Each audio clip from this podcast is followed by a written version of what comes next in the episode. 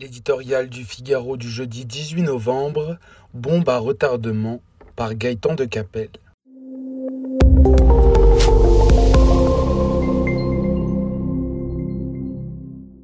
Ce devait être une petite poussée de fièvre temporaire et sans conséquence.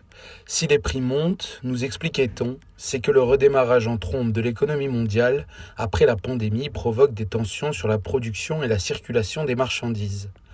Une fois ces goulots d'étranglement surmontés, tout rentrerait dans l'ordre.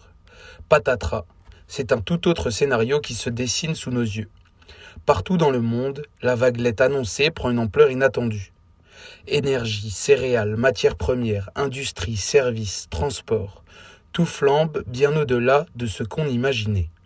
Sans surprise, les salariés réclament leur dû. Lentement mais sûrement, l'engrenage de l'inflation, cette maladie éradiquée au milieu des années 1980 après tant de ravages, se met en place. Cette nouvelle donne à tout d'une bombe à retardement. Autrefois pompières, les banques centrales deviennent pyromanes. Les tombereaux de monnaie qu'elles déversent dans l'économie pour soutenir l'activité alimentent désormais la flambée des prix et encouragent l'aveuglement d'une finance débridée qui s'enivre à la bourse en valorisant plusieurs dizaines de milliards des constructeurs automobiles électriques qui n'ont encore produit quasiment aucune voiture. Pour beaucoup, il est temps d'arrêter les frais. En Europe, les Allemands et quelques autres commencent à tuer dans les brancards. La BCE résiste encore, mais ici comme ailleurs, nul doute que le festin sera bientôt terminé. Le choc de l'inflation dévoile brutalement le mirage de l'argent gratuit et illimité.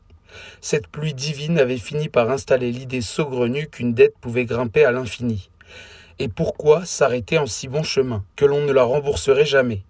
En France, pays de la dépense publique, nous en avons fait un usage immodéré. Après une si longue parenthèse en apesanteur, le retour sur Terre s'annonce brutal.